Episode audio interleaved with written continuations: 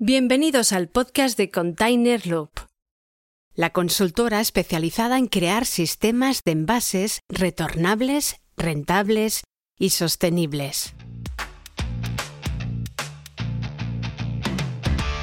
Con Esteban Fuica como conductor del programa y David Izquierdo como fundador y CEO de Container Loop.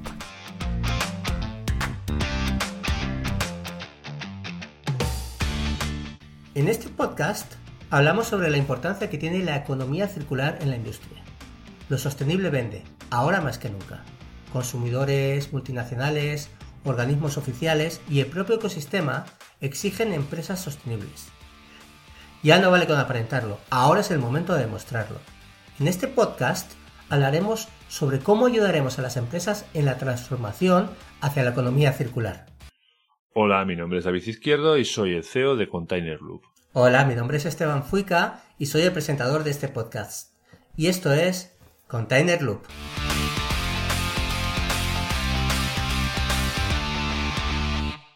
Bienvenidos todos. Hoy en Container Loop hablamos sobre las empresas que se dedican a la gestión de residuos cárnicos. Estos residuos una vez retirados, se transforman en harinas, que a su vez se utilizan como piensos para animales o fertilizantes o para generar energía o otras cosas. Vamos a hablar particularmente de, una empresa a la que le hemos ayudado, que, se llama Resit Control, que tuve la suerte de hacer un podcast con nuestro podcast hermano jefe de compras podcast. Y nosotros le ayudamos a introducirlo en el mercado de su producto cárnico, ¿no? creando un sistema de envases retornables para la recogida de este tipo de residuos. Y con todo esto, eh, quiero saludarlos. Mi nombre es Esteban Fuica y al otro lado tengo a mi buen amigo. Hola, mi nombre es David Izquierdo y yo soy el CEO de Container Loop.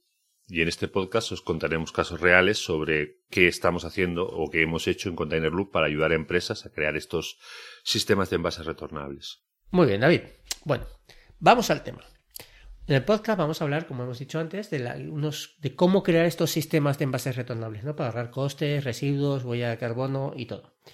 En el sector de la gestión de subproductos cárnicos es un sector un poco desconocido ¿no? para el público en general. ¿Qué sucede? ¿Qué pasa con estos productos de la industria cárnica? ¿Dónde van a parar? Vamos a conocer un poco mejor todo esto y, como no, vamos a hablar de casos reales con nuestro amigo David Izquierdo. David, cuéntanos un caso real que te haya sucedido a ti, que a ti te pasan muchas cosas en la vida, sobre los productos estos cárnicos. Cuéntanos. Bueno, a ver, os voy a contar, eh, lo, como has dicho tú antes, el tema de Resi Control. Bueno, Resi Control es una empresa que se dedica a la gestión de residuos, ¿vale? Y en un momento dado, hace unos años, se querían introducir en el sector de los residuos cárnicos, ¿vale? Era un sector que estaba muy, eh, había pocas empresas y estaban, eran empresas muy cerradas, ¿no? La, barrera de entrada era difícil porque en estas empresas se utilizaban camiones eh, con pluma para recoger los residuos, eran eh, contenedores, eh, las cajas eran de acero inoxidable, con lo que eran muy caras, y los contenedores que se estaban utilizando eran también de acero inoxidable. Entonces el coste de, de meterse en ese sector era extremadamente elevado. Entonces, cuando acudieron a nosotros para, para preguntarnos qué tipo de envase tenían que utilizar para esto, empezamos a analizar lo que había y vimos que era poco viable porque cuando tú tienes que recoger residuos, necesitas, si tienes un camión específico para recoger esos residuos, no puedes tener uno, necesitas dos. Entonces, esos camiones, esos camiones específicos eh, son camiones que son afeminados. no. A ver, cada, cada residuo tiene. A ver, espera, espera, espera. Es que, ¿qué es un camión con pluma? Es porque igual la gente no, no tiene claro lo que es. Vale, la, ¿tú has visto cuando recogen el vidrio? Sí. ¿Vale? Que va un camión que engancha con una grúa y coge el contenedor y lo echa. Pues estos residuos se, se recogían con un camión con pluma. Ah, eso es un camión, con pluma. Con pluma cogía el contenedor y volteaba dentro de la caja eh, el residuo cárnico. Muy bien. ¿Vale? Pues claro, eh, Resicontrol en particular tenía camiones tipo multidiff, pero no tenía pluma. Era muy. Era... ¿Vale? Entonces, ¿qué pasaba? No tenía grúa. Grúa, venga, que estás pensando mal con la pluma. No tenía una grúa para cargar, entonces, ¿qué había que hacer? Tenía que comprarse un camión que tuviera grúa y tenía que tener dos camiones para hacer la recogida. Porque si uno estaba en el taller, ¿cómo se recogía ese día los residuos? Claro. Pues las empresas no te esperan. O sea, si tienen residuos, las quieren ahora. Vale, entonces, ¿qué hicimos? Eh, tuvimos que buscar o una alternativa diferente a lo que se estaba usando, porque lo que se estaba usando a Resit no le venía bien, porque el gasto para introducirse en el mercado era demasiado elevado. Aproximadamente yo te puedo decir que cada contenedor de estos podía estar al torno a los 350 euros, ¿vale? De coste, pero que igual necesitas 200 o 300 contenedores para dejar en tus clientes y luego recoger. Y luego el camión está en torno a los 100.000 euros. Entonces el, el gasto para introducirse en el mercado era muy elevado. Y luego te contaré más. Pero esa situación, a ver, es una situación difícil, ¿no? Claro, o sea, tú te quieres meter en un mercado y necesitas mucho dinero para entrar. La solución que existe ahora mismo te, es una barrera de entrada para que no entren nuevos competidores. Pues eh, Esteban, ¿tú sabrías decirme qué sucede en una empresa cuando la barrera de entrada es demasiado alta en un sector? Está muy alta que no llegas, está muy alta y no, no llegas. Bueno, pues que, que hay menos competidores y al haber menos competidores los precios son más altos para los clientes, o sea, menos competencia igual a precios más elevados. Entonces, ese era un problema que pasaba en ese sector, que habían pocos competidores, la barrera de entrada era alta porque había que hacer una gran inversión, entonces había pocos y había poca competencia. Entonces, las empresas que se dedicaban a las que generaban residuos cárnicos tenían unos costes demasiado altos. Vale. Vale. Hasta aquí hemos llegado. Si quieres saber más, busque al final del podcast, pero primero tiene que escuchar todo lo que hay por medio. Exacto, exacto, que si no se nos van. Venga, vamos a pasar de sección. Vamos a hablar del palabra sostenible. Vale. El palabra sostenible. Cuéntanos, cuéntanos, cuéntanos un palabra sostenible, don, don David, cuéntanos. A ver, no sé si es sostenible o no, pero es un palabra, ¿vale? Entonces, eh. ¿Qué son sebos? Pues los sebos son grasas crudas de buey, ternera, oveja, cordero, especialmente dura, que se, lo estoy leyendo, ¿eh? que se encuentra alrededor del lomo y los riñones del animal. Tiene un punto de fusión entre 39 y 40 grados. Su alto punto de fusión significa que es sólido a temperatura ambiente, pero funde fácilmente a temperaturas altas o con vapor. Esto es lo que dice el Wikipedia de este. Vale, una, una cosa sobre los cebos. Sí. Los cebos, para que la gente no se equivoque, se escribe con S, no con C. No son los cebos de, de que se utilizan para las cañas de pescar, ¿no?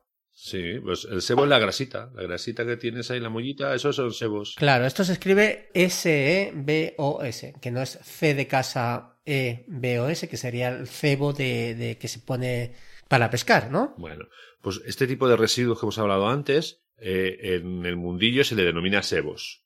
Muy bien. Entonces eh, hablan y dices, vamos, es una empresa que se dedica a recoger sebos. ¿Vale? Son las grasas, restos de animales, grasas, etcétera. Yo te voy a hablar de, de un palabra sostenible. Venga, dime.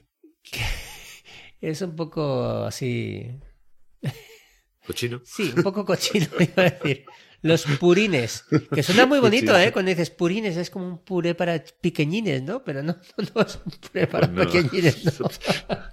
No, no, de los purines. no huele igual. Los purines. Los purines es esti- estiércol de cerdo, o sea, el estiércol del cerdo, esos son los purines, ¿no? O sea, cualquier residuo de origen orgánico, eh, no sé, como las aguas residuales, los restos de vegetales, la cosecha, las semillas, la concentración de animales muertos, bueno, todo esto, los excrementos sólidos, líquidos, bueno. Todo esto mezclado también puede ser, se fermenta o tiene capacidad de fermentar, ¿vale? Pues eh, todo esa cosa así un poco desagradable son los purines. Vale, vale. Me ha quedado claro. O sea que ha quedado bonita la palabra, pero lo Pero, que es en sí no. bien. bueno, estamos hablando de residuos, tenemos que hablar de basurilla, ¿no? Ay, sí, pues claro. Pero bueno, son sostenibles, ¿no? Sí. Se reutilizan, ¿no? Y según la... a- Hay que ver la, la parte positiva de esto. Bueno, caballero, ¿qué le parece si pasamos a la- las tendencias, ideas o noticias? Pues, ¿Qué le parece? Venga.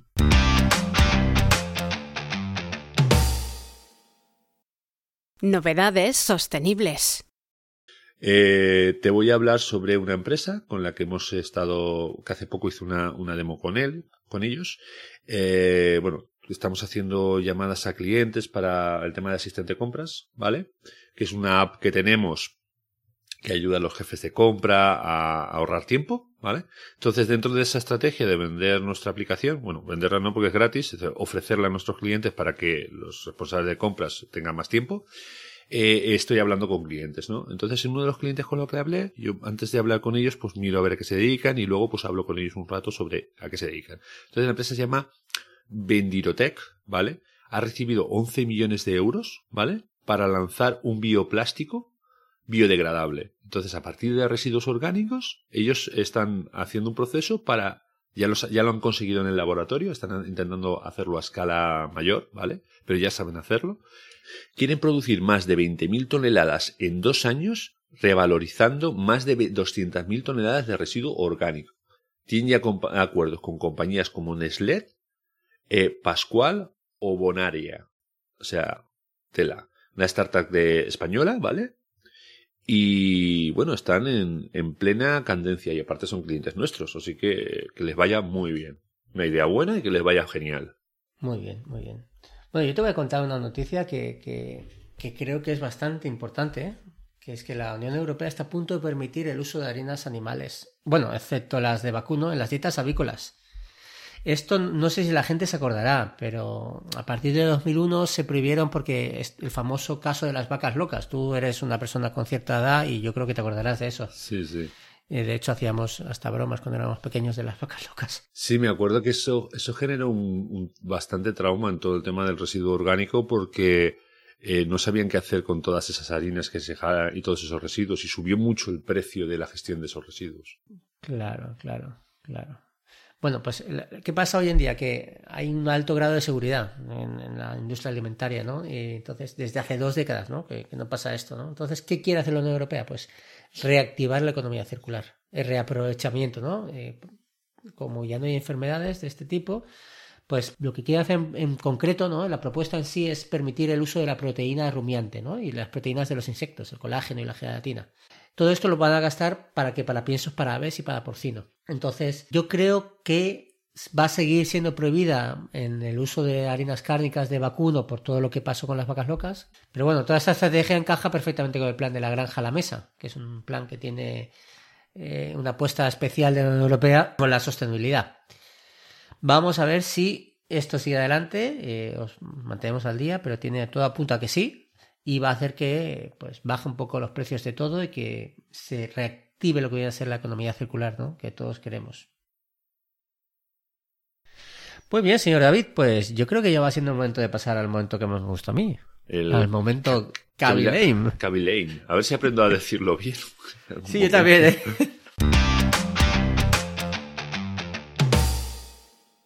momento Kaby Lane. Bueno, todo el mundo ya sabe lo que es el momento Gaby pero bueno, para quien no le quede claro, es un momento en el cual vamos a dejar en evidencia de lo sencillo que es fácil, lo fácil y sencillo que es hacer las cosas y que la gente se complica sola.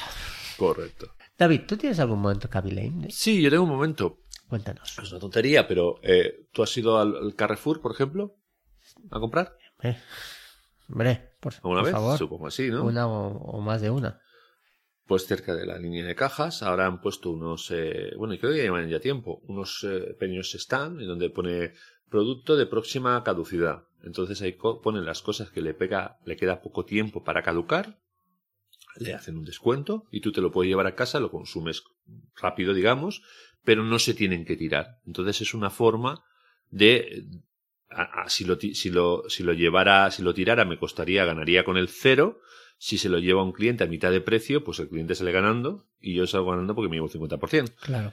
De lo que sería tirándolo. ¿Sabes qué sucede muchas veces con estas empresas así grandes como Carrefour, etcétera? Que cuando los productos les queda poca caducidad, se los devuelven al proveedor. Ajá. ¿Vale? Entonces, imagínate que me quedan ahora, este, este línea de producto me quedan, yo qué sé, tres días de caducidad. La gente no quiere comprar algo que le queda a lo mejor tres días de caducidad. Eso acaba devolviéndoselo al proveedor porque tiene unos contratos en los que eh, maltratan un poco a los proveedores, ¿vale? Entonces se lo devuelve al proveedor y el proveedor ya no lo puede revender. ¿Y sabes qué pasa con eso? ¿Lo tiran? Acaba. Eh, no es que lo tiren, es que los gestores de residuos, cuando intentan eh, gestionarlos, si llega a la caducidad, ya no lo pueden aprovechar como producto para alimentación animal. Entonces, cuando se pasa la caducidad, lo tienen que tirar al vertedero. Se tienen que llevar a la destrucción. Entonces, ese, ese proceso de decir voy a vendérselo más barato a mi cliente, que es el consumidor final, a un 50%, ahorra una burrada de residuos, porque estas empresas lo que hacen es te devuelvo a lo mejor cinco palés de leche porque le quedan tres días. Claro.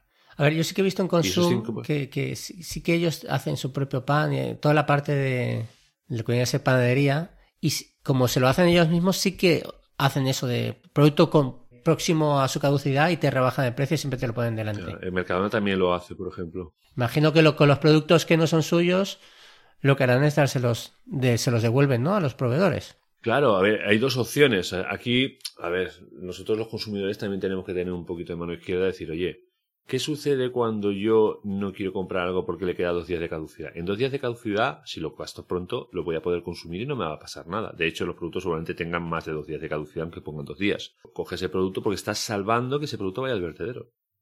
Claro, y ya no solo eso, si tú te planificas tu compra diciendo, a ver, lo que voy a cenar hoy o lo que voy a comer hoy, eh, en vez de comprar, eh, hoy me voy a hacer una paella de... No, a ver, pues seamos un poco inteligentes déjate la paella para otro momento y para hoy compra algo que esté a punto de ah, caducidad. De, perdón, a punto de, su fecha de caducidad. Entonces, te sale más barato. Claro. Y encima ayudas a todo esto, ¿no?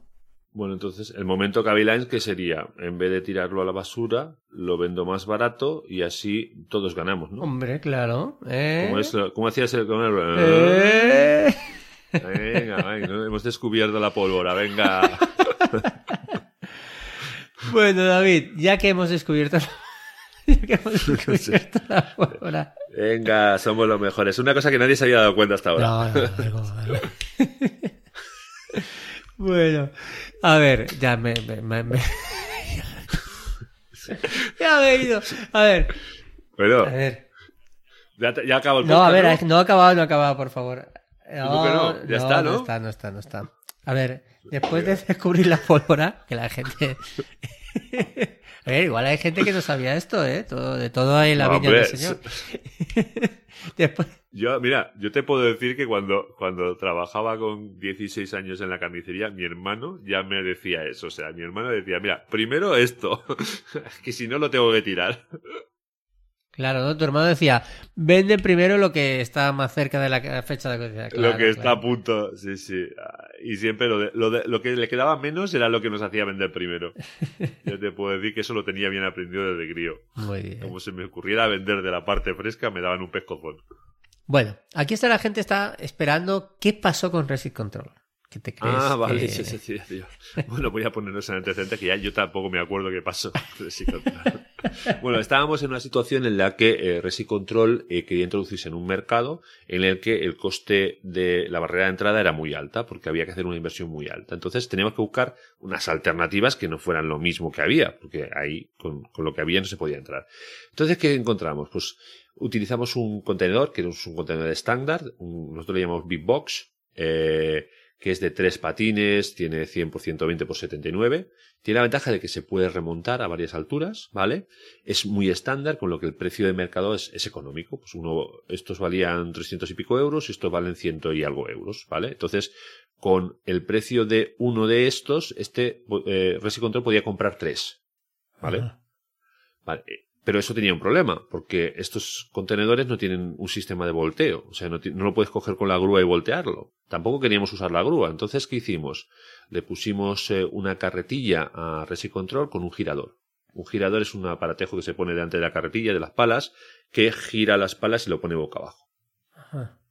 Vale, entonces tuvimos que elegir un contenedor que tenía patines, porque si no tiene patines, cuando le das la vuelta, ¿qué hace el contenedor? Se cae al suelo. Ah, evita la caída. Lo, sujetan cuando cae.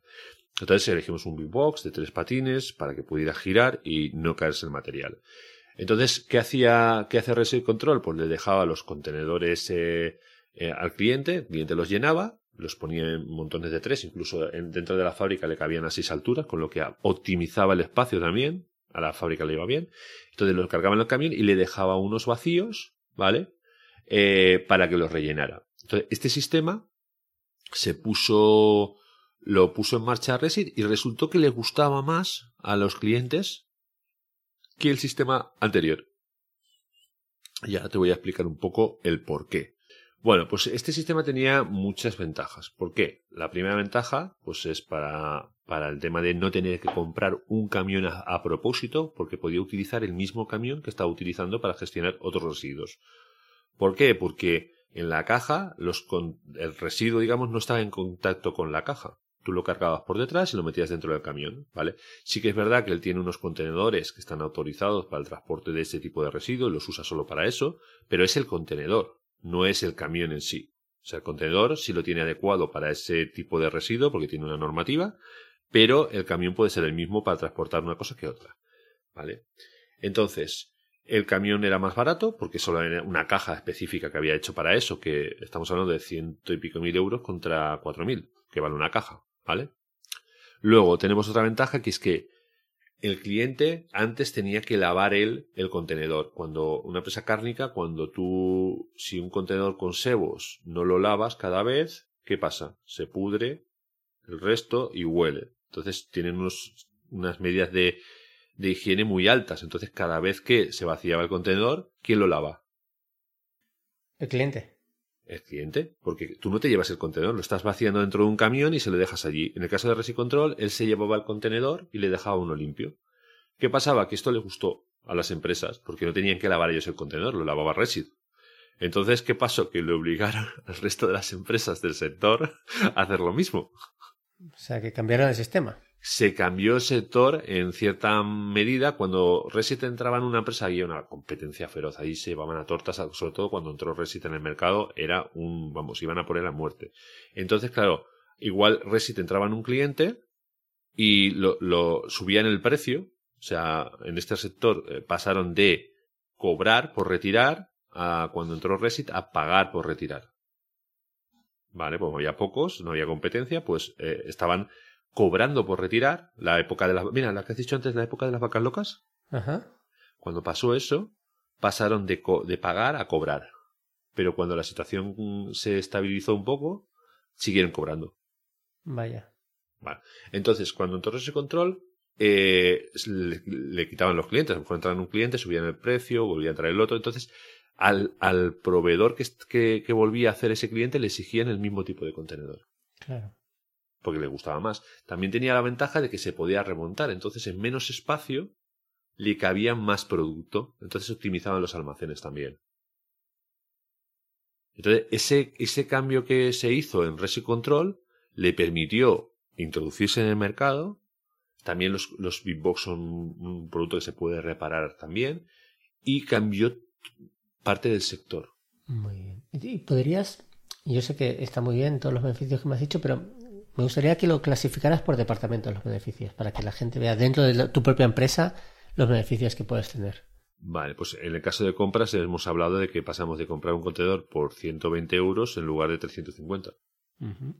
Es un ahorro. En el caso de mantenimiento, pues el contenedor se podía reparar y sustituir los patines, por ejemplo. En el caso del metálico se pueden reparar también, pero es, es más caro. El acero inoxidable es bastante complicado de soldar. ¿Vale? En el caso de logística, pues eh, menos espacio en el almacén al tener al poder remontar, ¿vale? El, en el almacén te cabe más producto. Ah, tenemos en cuenta que esos contenedores que usaban antes no eran remontables. Entonces, solo podías poner una altura. En estos puedes poner ocho. ¿Vale? Eso optimizaba el almacén. Para medio ambiente, pues hombre, el camión, pues al transportar una grúa estás transportando mil y pico kilos. Eh, si dejas de transportar la grúa, pues transportas menos, eh, menos peso, ¿vale? Entonces es una optimización un poco interesante para el tema de medio ambiente. Y de consumo de gasolina. De consumo de gasolina, exacto. Y luego eh, el tema de la producción, ¿vale? Eh, que mejora los tiempos de carga y descarga eh, y mano de obra, ¿vale? Porque enganchar con una grúa lleva un cierto tiempo, coger con la carretilla y meter tres de golpe, pues lo hace más rápido. O sea, optimiza los tiempos de carga y descarga en el cliente y luego la descarga también en el, en el gestor. ¿Y, y finanzas? La, la, reducción de la, de la barrera de entrada hizo que Rese pudiera entrar en este mercado. De otra forma no podría haber entrado o el coste hubiera sido demasiado alto. Pues muy interesante, caballero. Muy interesante. Pues muchísimas gracias. Vale, pues nada, eh, hasta el próximo podcast. Un saludito a todos, cuidados mucho. Chao, hasta luego. Te recordamos que este podcast forma parte de Container Loop. No olvides suscribirte a los episodios en tu aplicación de podcast o en nuestra web containerloop.com.